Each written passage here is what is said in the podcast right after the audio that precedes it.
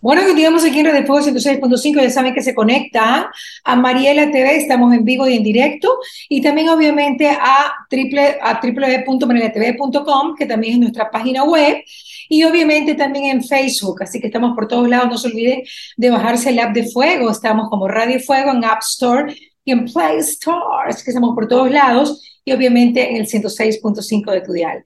Susi Corral, una mujer guapísima, tiene muchos admiradores, pero pues eso está casada, así que no pueden hacer nada. Ya sabes, Víctor.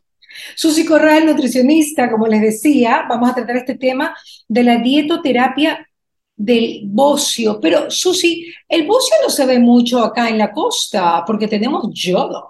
Bueno, vamos a ver en este momento, Susi, para que nos cuentes, ¿habrá gente que tenga bocio y que no se dé cuenta? ¿Cómo podemos detectarlo?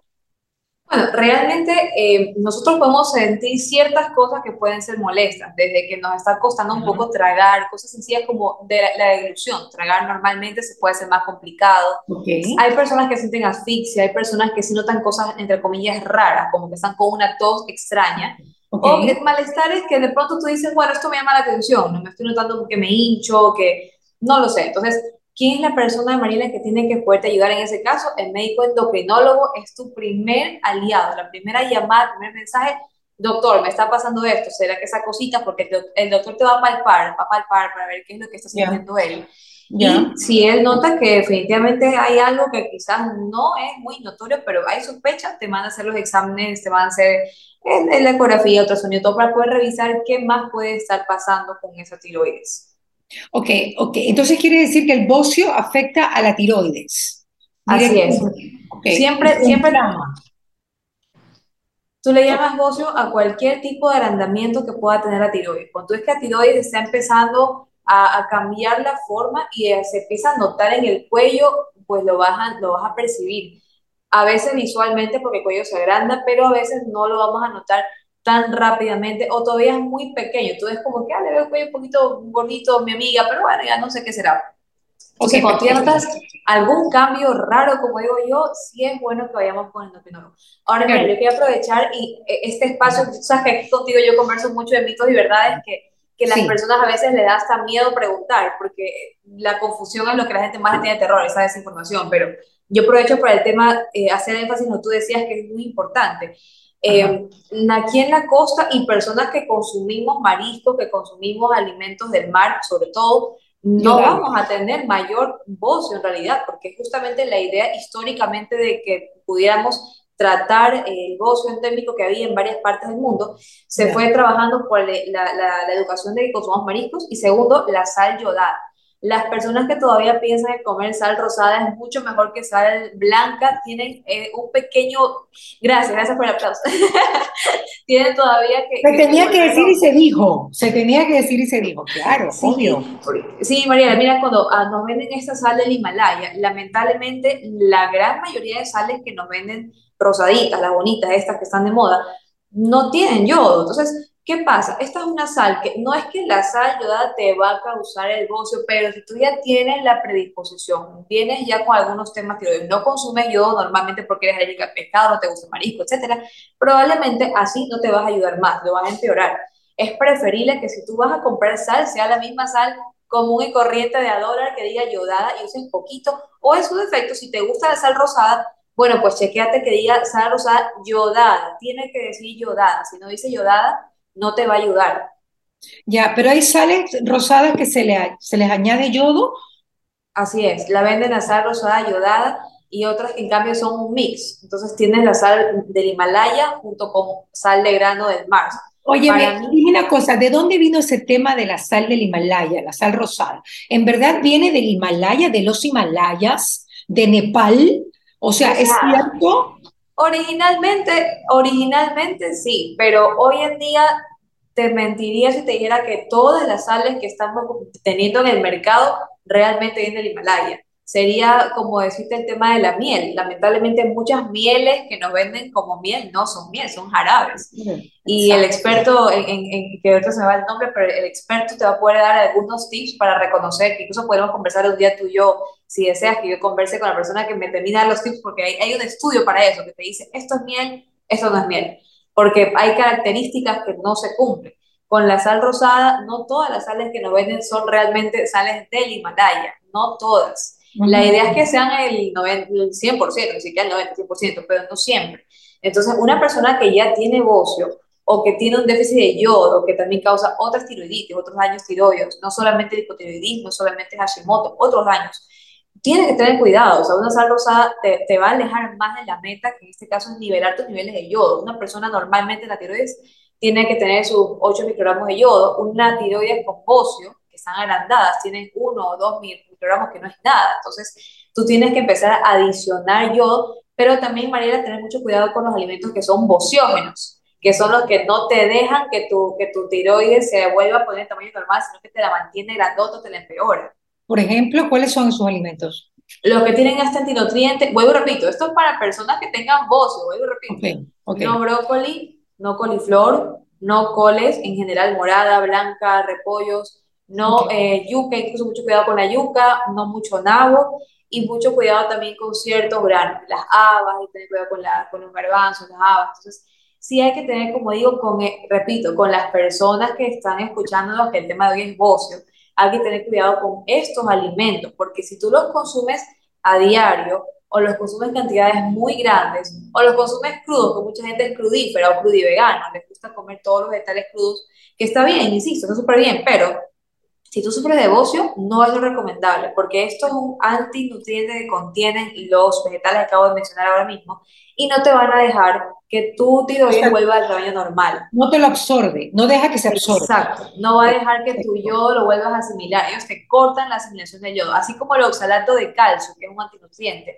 No te deja que asimiles el hierro, los bociógenos no te dejan que asimiles el yodo. Entonces tu tiroides no va a regresar al tamaño normal, que eso que tiene que pasar en pocas semanas o meses. Si tú y en cambio, ¿cuáles son los alimentos que van bien? Porque esto, por ejemplo, les doy un ejemplo que, que ya lo hemos hablado alguna vez con Susi. Si tú a la lenteja le pones leche, le estás quitando, o sea, no vas a absorber el hierro de la lenteja, tienes que ponerle limón. Porque eh, sí, o sea, exactamente. es lo que te va a hacer absorber. Ahora, eh, ¿cuáles son los alimentos que favorecen la absorción del yodo? ¿Cuáles? Básicamente, lo, nos favorece mucho que tengamos, sí, presencia de vitamina C, que para mí es excelente también, que tengamos proteína presente, que tengamos grasas buenas presentes, nos va a favorecer muchísimo. Yo siempre soy muy amiga, como le digo a mis pacientitos del pescado, o sea, realmente yo digo, mientras más podamos consumir directamente, casi que del mar a la mesa, mejor todavía. Eh, es muy importante de todas formas, y quiero hacer la pequeña aclaración, para personas que tienen mucho miedo porque se ensucian, pero el pescado del mar viene cargado con mercurio, con un poco de cosas, me da miedo comer pescado fresco, yo les digo, bueno, eh, Plan B, en tal caso, insisto, personas que están muy preocupadas del asunto porque es más complejo evitar que tengan mercurio y pescado del mar, pueden comprar peces de piscina. De cuando uno compra pescados que ya son básicamente de cautiverio. Tilapia, por ejemplo. La, tilapia, por ejemplo, que durante años la gente tenía terror a la tilapia. No, tilapia tiene mercurio. Si tú la compras... ¿Por qué? La tilapia. Le tenía miedo por el mercurio mismo, pero porque normalmente la tilapia que tú cazas en el mar, la que pescas en el mar, perdón, es una tilapia, digamos, que salvaje. Entonces se mantiene en ciertos niveles donde es verdad que por la contaminación que tiene el mar, la tilapia viene y se va comiendo toda esta, esta basurita y ahí esa tilapia está cargada con mercurio. Pero si tú consumes la tilapia... Claro, o sea, cuando tú las consumes, de, digo yo, de pecera, cuando son realmente de personas que se han dedicado su día a estudiar cómo alimentar a estas tilapias para que tú te las puedas comer y no tengan metales pesados. Esas ya por estudios recientes está demostrado que no contienen ni rastros, ni rastros, ni rastros de mercurio y contienen igual el yodo. Ya, ahora una cosa, hay una cosa, tú sabes que la alimentación de la sierra eh, pues tiene también chochos y yo, tú nombraste algunos, algunos alimentos que impiden la absorción del yodo que podría parecerse al chocho, ese tipo de leguminosas. Entonces quiero decir que es un problema, por eso en los 80 fue pues un tema, tú no habías ni nacido yo creo, pero fue un tema complicado cuando se detectó la cantidad de bocio que había en la región andina y fue cuando se hizo todo un programa de yodización, no sé, yododización, no sé cómo se llama, en la región andina y se mejoró el problema del bocio eh, pues, eh, en los Andes ecuatorianos. Pero yo no sé si también hay que a estas personas que nos están escuchando, que de repente tienen alguien que tiene bocio, que se ve mucho pues, eh, en los indígenas, eh, pues puedan ayudar diciéndoles también qué pueden comer y qué no pueden comer. ¿Los, los chochos impiden también la absorción? Sí van a disminuir mucho la asimilación del yodo. Los chochos, las habas, las habichuelas, no toditos los granos, pero específicamente... Es una dieta diaria del pueblo indígena. Claro, entonces, ¿yo qué es lo que recomiendo? Más bien, variemos, la que pueden usar tranquilamente camote, verecito, maduro, de vez en cuando papas, uno o dos días a la semana usamos frijolito, lentejita, no va a pasar nada malo, quinoa podemos usar, arrocito blanco, integral, etcétera, choclo también podemos usar. Lo que vamos a hacer tampoco es suspender al 100% los granos, porque realmente la indicación de la OMS es reducir el consumo. No es quitarlo por completo, sino reducirlo y que esté súper bien cocinado, o sea, que esté bien cocinadito. Ok, perfecto. Entonces, lo que, lo que se puede hacer, digamos que ahorita nos está escuchando una persona que vive eh, en la parte de los páramos más lindos de, de, los Andes aquí en Ecuador. Entonces me dicen, uy, yo había preparado ya menestra, tenía habas, tenía ceviche hecho para mañana, tenía un poco de maravillas. ¿Qué hago? ¿Voto todo? No.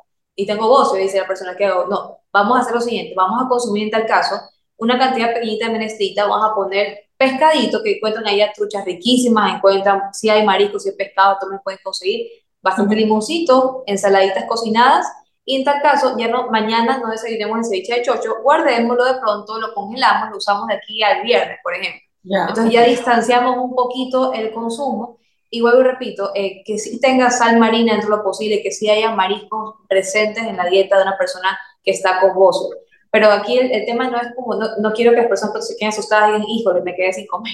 No, sino más bien vamos a tratar de que en la semana, los siete días, distanciemos bastante y controlemos las porcioncitas y que estén súper bien cocinados para que no nos vaya a perjudicar la desinflamación normal que tiene que darse de la tiroides y no, no volvamos a generar un bozo. Ok, Susi, una pregunta.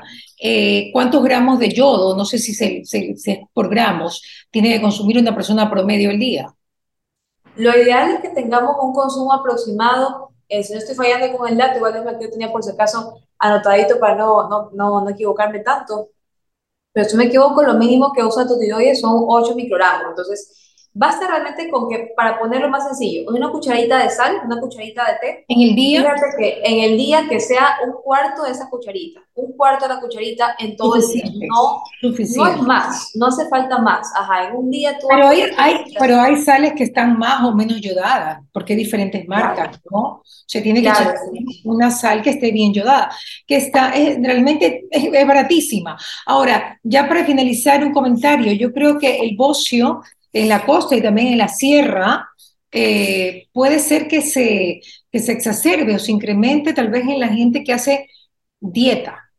Porque la gente que hace dieta le tiene miedo totalmente al azúcar y le tiene totalmente miedo también a la sal. Y utilizan solamente sal rosada.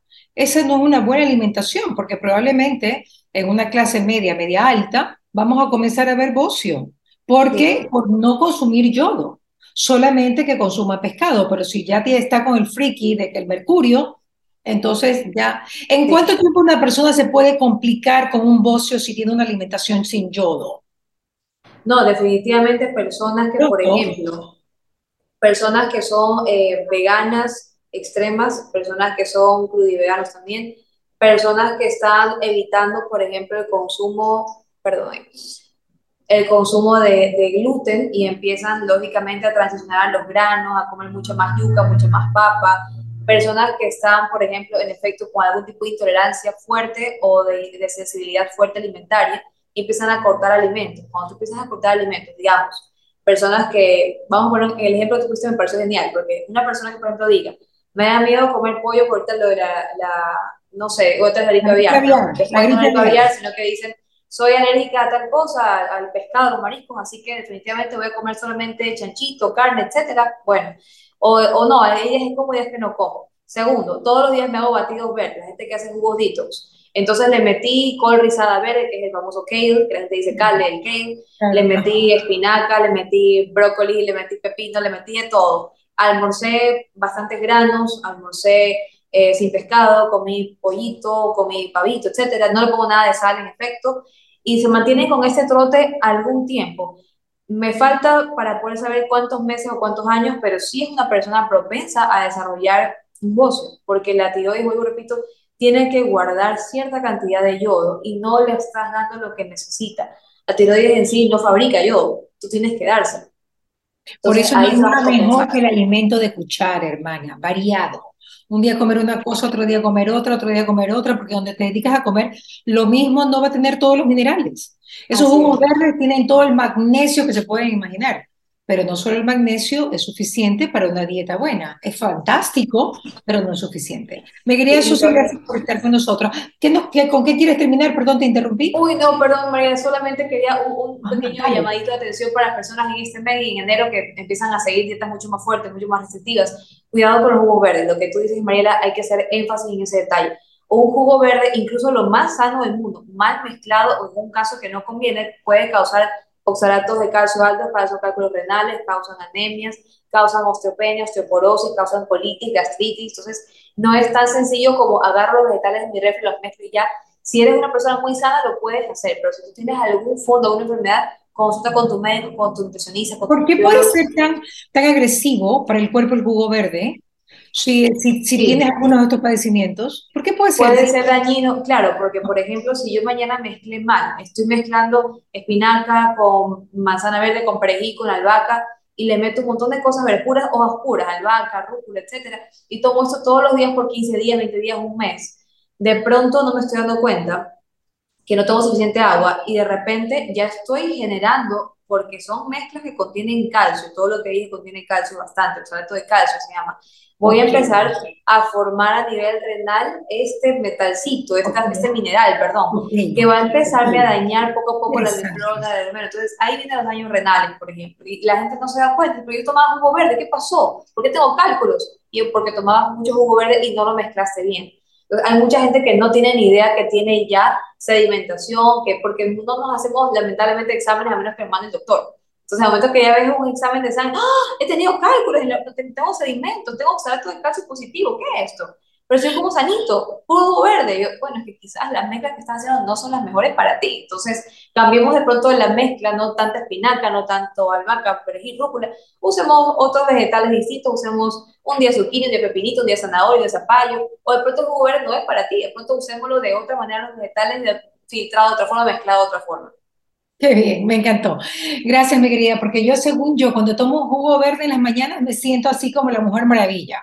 Siento o sea, pero no es, no es verdad, o sea, no es tan cierto, ¿no? Uno tiene que tener, obviamente, su, su no, no, sino que, María, tú eres una mujer súper sana, pero de pronto nos escucha una persona mayorcita de 75, 80 años, que ya ha tenido cálculos en los riñoncitos o tiene un solo riñón, de pronto no le va a ir bien. Entonces, más que nada, la alerta porque a ti y a mí nos va a hacer súper bien, pero de pronto nos escuchó un señor, una señora que tiene algún malestar previo, va a decir, pero yo escuché que María eso sí dijeron, y no, no, entonces por eso es importante dejar claro, hay casos y casos, hasta para tomar un jugo verde hay que saber si esa mezcla a mí me hace bien o de pronto a mí no me conviene. Muy bien, Susi. Gracias, Susi Corral, reina guapa. Gracias por estar con nosotros. Finalizamos eh, con Susi, pero vamos con el doctor Cherres. Te puedes conectar, mi Susi Bella. Finalizamos Gracias, con Gracias a todos, chicos. Feliz Navidad, espero verte. Feliz Navidad. Feliz Navidad. Feliz Navidad.